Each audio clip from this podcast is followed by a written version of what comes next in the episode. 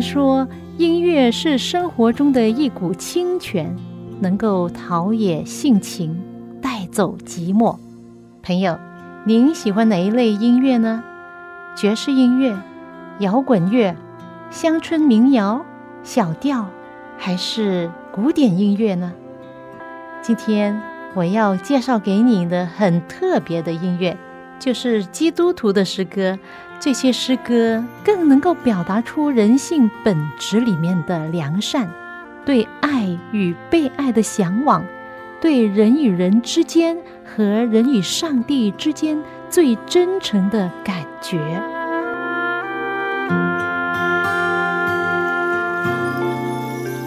亲爱的听众朋友，您好，我是肖阳，又到了我们走进心中的歌节目时间，欢迎您的收听。陪伴我走进心中的歌。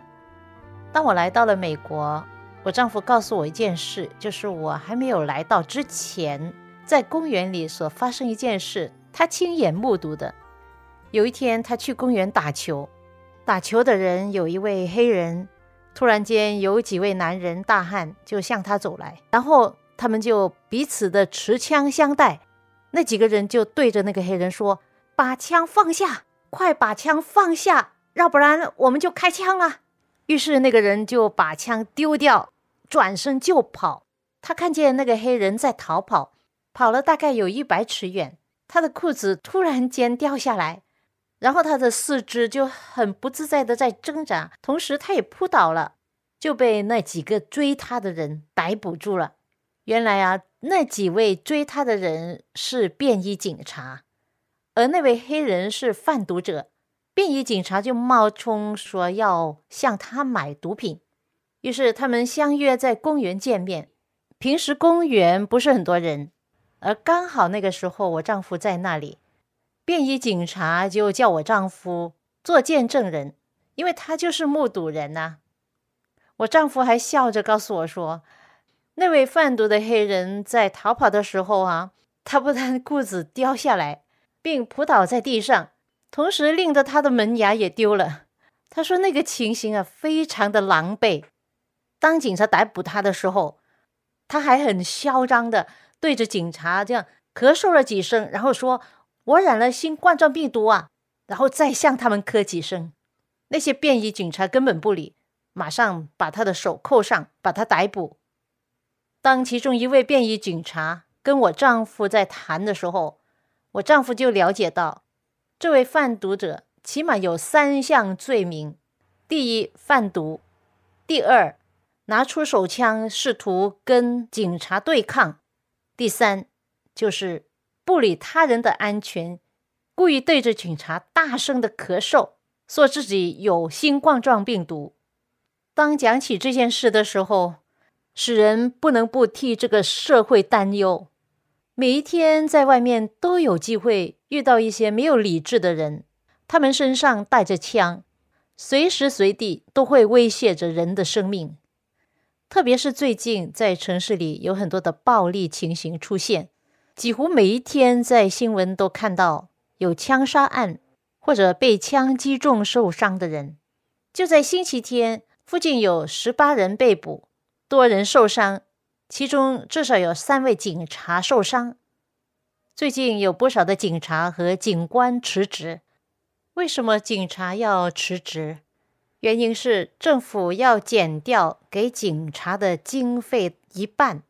另外原因就是最近有一些警察被谋杀，许多的暴动对警察的生命危害非常的大，对他们很不利。警察被谋杀。很悲惨，想一想他们的家人是多么无辜啊，多么不幸啊！许多人希望世界和平，但是这个希望可能永远不会实现。有人曾经问过我：“你住过有这么多的地方，你觉得最好的居住的地方是在哪里呢？”我的回答说：“每一个地方都不是最好的。”在这世界上是没有一个理想的乐土，每一个地方都是有利有弊。在这世界上，我们永远不会知道最终我们会在哪里安居。但是有一点我可以很肯定的，就是我最终的家不是在这个世界。将来上帝所给我们预备的新天新地，圣经说是我们眼睛没有看过，人心没有想过，耳朵也没有听说过的一个无以伦比的地方，而这个地方才是我们的盼望和目标。从东方美丽日出之地眺望那天象，用美景方向出生的太阳。闭上眼都可欣赏，水仙欢呼歌唱。金山有精美，无人可猜想。耶稣已经应许并邀请我们进天乡，无尽的岁月，地久天更长，不再有眼泪死亡，却充满恩典善良。在纪念过去的沧桑，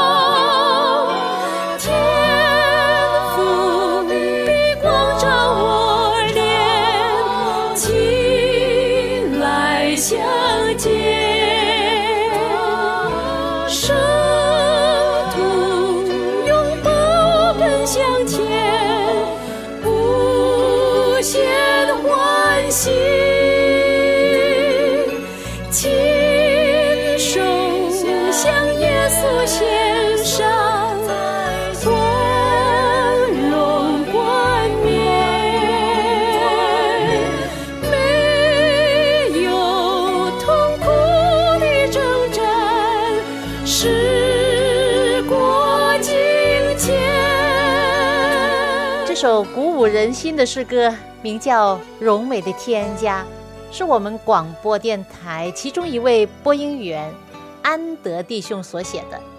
原本是广东话，而我把它翻译成国语来唱出来，希望能够鼓励更多的人，不要将目光只是留在这世界上，而是要转眼瞭望天国，瞭望我们最终的荣美的天家。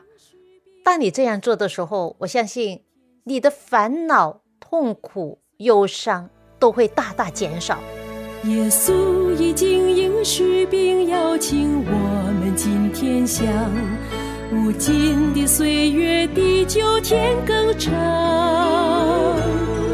不再有眼泪、死亡，却充满恩典、善良，永不再纪念过去的沧桑。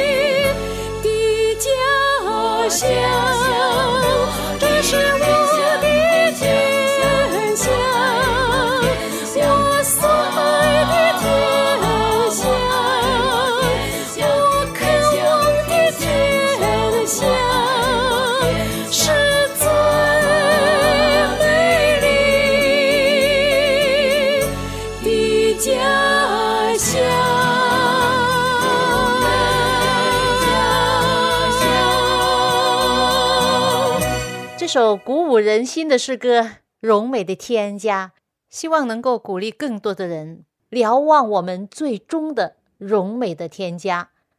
在这世界上的确很多问题，社会的问题、罪案，来自于有问题的家庭啊。所以，家庭的教育是多么的重要。最近我看到这些报道啊，说在英国百分之五十的孩子是在单亲家庭长大，在单亲家庭长大的孩子越来越多。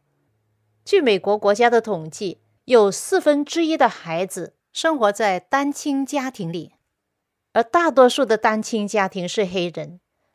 百分之四十八的单亲家庭是属于加勒比海的黑人。百分之三十六是属于非瑞黑人，而对比起来，单亲家庭比例比较低的是印度人百分之十，孟加拉人百分之十二，巴基斯坦人百分之十三，华人百分之十五，白种人是百分之二十二，百分之九十的单亲家庭呢是以母亲为家长，给我的印象就是说，多数的男人。对养孩子方面呢，他们就不负责任，特别是没有父亲的家庭，通常是比较贫穷。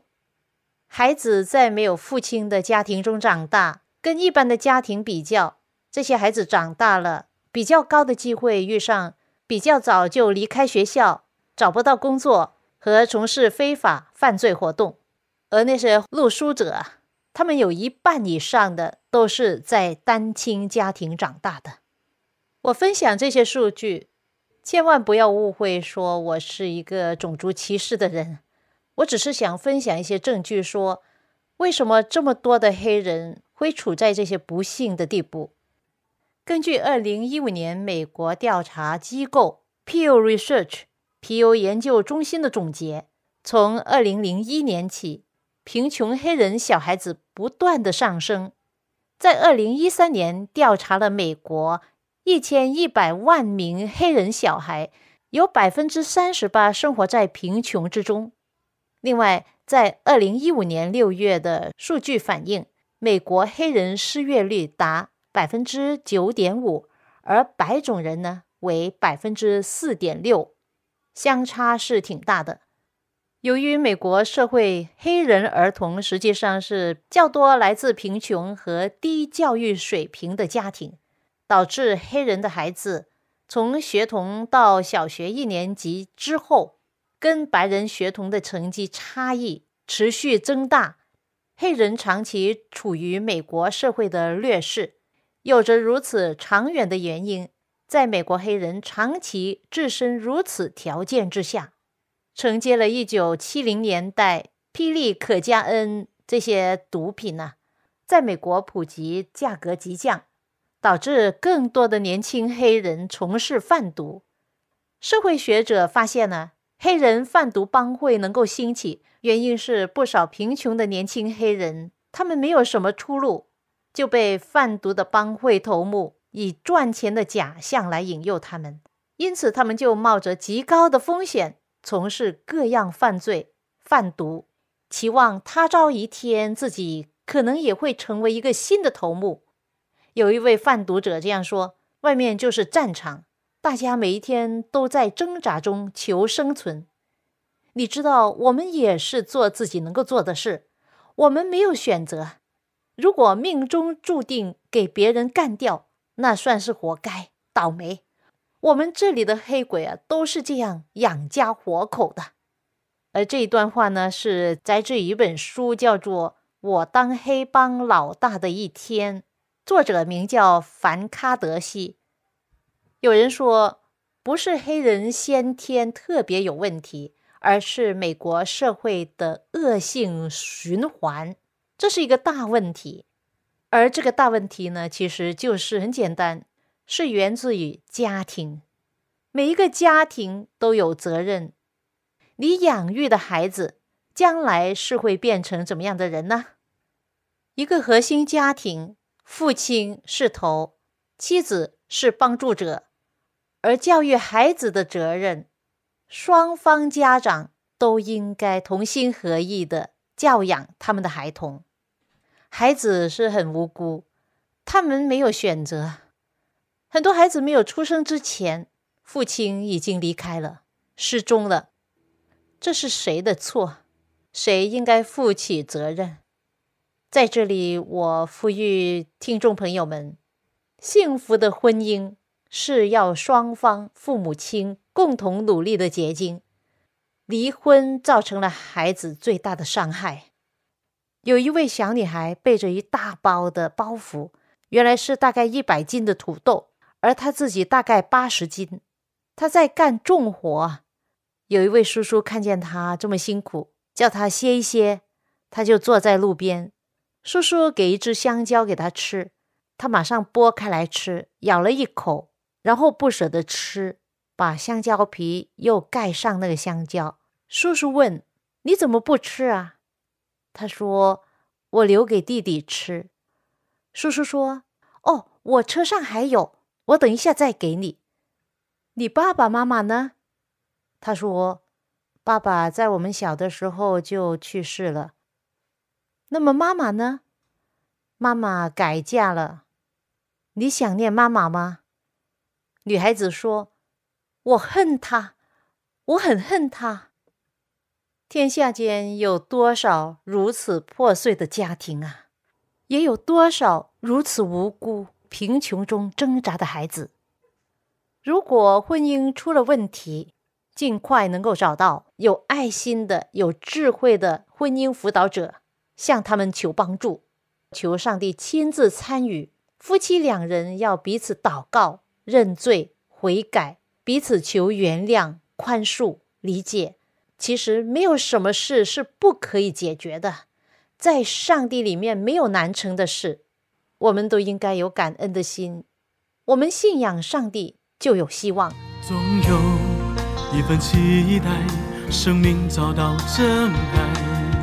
总有一线希望，心情不再悲哀；总有一种渴望，重新得到力量；总有一个未来，能够超越现在。因为有真爱，我们可以期待；因为有希望。我们不用悲哀，因为有承诺；我们会有力量，因为有上帝；我们会有未来。来自天韵诗歌创作的其中一首诗歌《期待》，这首诗歌给我们带来了很大的期待，就是。因为有真爱，我们可以期待；因为有希望，我们不用悲哀；因为有承诺，我们会有力量；因为有上帝，我们会有未来。上个星期，我就听到一位黑人牧师的讲道，他分享了一个个人的经验。他说，当他年轻的时候，还没有做牧师啊，那时候，他跟他的女朋友拍拖，女朋友怀了孕。他不想现在要孩子，他就说：“你尽快将这孩子打掉，我们预约堕胎诊所，到时候我们在那里见面。”于是他们预约了一个时间，为他女朋友的胎儿做堕胎的手术。然而那一天他去到诊所，等啊等，过了时间，他的女朋友还没到。于是他打电话给他说：“怎么样？你为什么不来？”他女朋友说：“我不要。”我不要打掉我的孩子，我不要杀人，我要这个孩子。他听到这消息，真的是不知所措。然后他就说：“既然你决定了，我也不能强迫你。从此以后不要再见面，因为他不想负责任呐，自己都没有预备好，也没有思想准备要一个孩子。那以后的日子呢？他没有再见他的女朋友。”直到他的女朋友的妈妈通知他说：“现在女儿在医院生了一个儿子，你要去看他吗？”哇！当时他接到电话的时候，正在和一般的酒肉朋友在 party，看着电视上的球赛，但是他的心根本不在电视的球赛上。他一直想着：“我有一个儿子，我有一个儿子。”现在在医院啊！我要去看他，我要去看他。跟着他就决定先离开，飞车去到医院。那时候他的女朋友躺在那里在休息，儿子就在旁边，他双手抱起他的儿子，看着这个出生婴儿的脸，他想这是自己的亲骨肉啊，他开始笑了，抱着他拍着他，哇，那种真的不知道是什么样的滋味啊！我就是这个儿子的父亲，我有一个儿子了，我有一个儿子了。就在这时候，他女朋友醒过来，还没有注意眼前的人是谁，他就伸手按铃，想叫人来，手伸了一半，就听见他的男朋友说：“这是我的儿子啊，感谢你啊，感谢上帝啊。”接着，他向女朋友深深的道歉。说很多对不起的话。当一个小生命的出生呈现在一位大汉、一位父亲的眼前，他怎么能不感动、不感恩？他的心怎么能平静？跟着他们结婚了，他不要他所爱的人挣扎在贫穷、孤独、忧伤的岁月里面。后来他读神学，做了传道人，现在是一位牧师。上人传达天赋上帝的爱，在圣经中，上帝将自己比喻为丈夫，而他的子民呢，就比作是媳妇。在圣经里面讲到婚姻的，给我印象最深的是在旧约圣经何西亚书，当时上帝就对何西亚说：“你去娶淫妇为妻，也收那从淫乱而生的儿女。”因为这地大行淫乱，离弃耶和华上帝。为什么上帝要他这样做呢？是否这一段婚姻终于成了一个预表，指出上帝与以色列国的一种关系呢？首先，他们结婚了之后呢，就生了一个孩子。在何西亚书第二章，我们知道，每当割灭生产之后，上帝的信息都会临到何西亚。要先知为孩子命名，名字都是显出了以色列北国在宗教上犯的淫乱的罪。由此可见，他们第二个、第三个孩子是割灭与其他男人行淫的后果。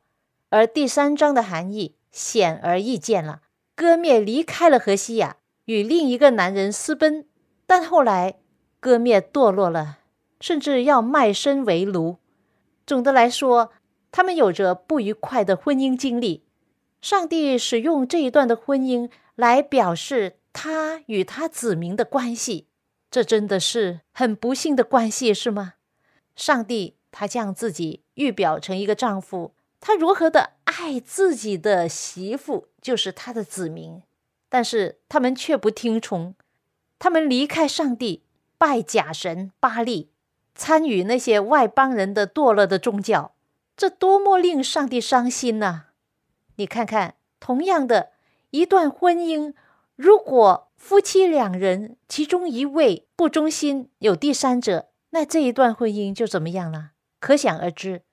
而孩子就是最惨、最大的受害者。因此，朋友，不论你的婚姻家庭发生了什么变故，出现什么样的漏洞，你要努力修补。魔鬼撒旦攻击人，就是从家庭开始，从你的婚姻开始。我们不能败在他的手下。我们真的是要求上帝保守我们的心，胜过保守一切，保守我们的婚姻，保守我们的家庭，不要让魔鬼撒旦得逞。靠着上帝的恩典和能力，你的家人，你的婚姻一定会得蒙保守。漫漫长夜，他等候他的新郎。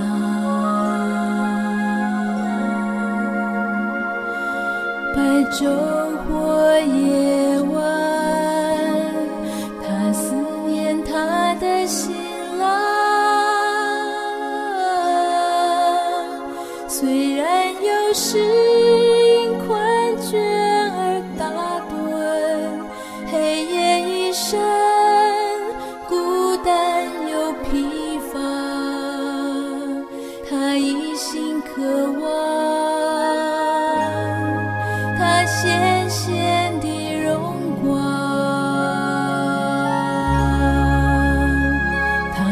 心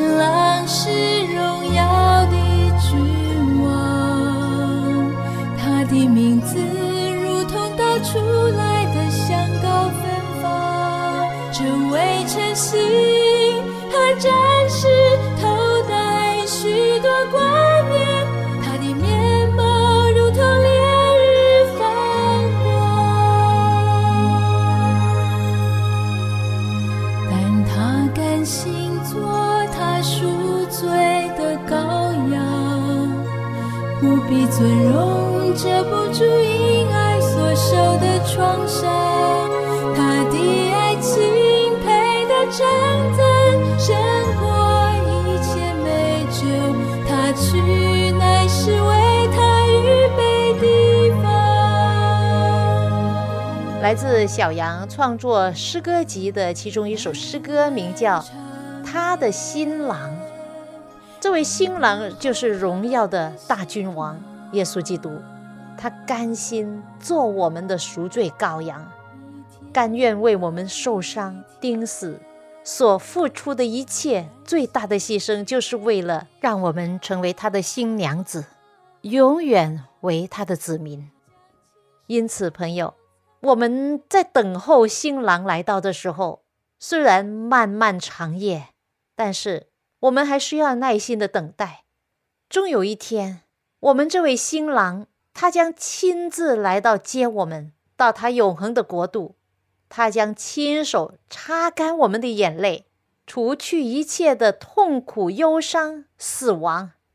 今天我们就是好像新娘子一样，等待着新郎的显现，直到末日的号筒吹响，新郎耶稣在云中出现的时候，朋友，你会坦然无惧、欢喜快乐的迎接他吗？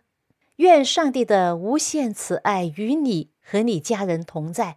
我们下一次走进心中的歌节目中再会吧。漫漫长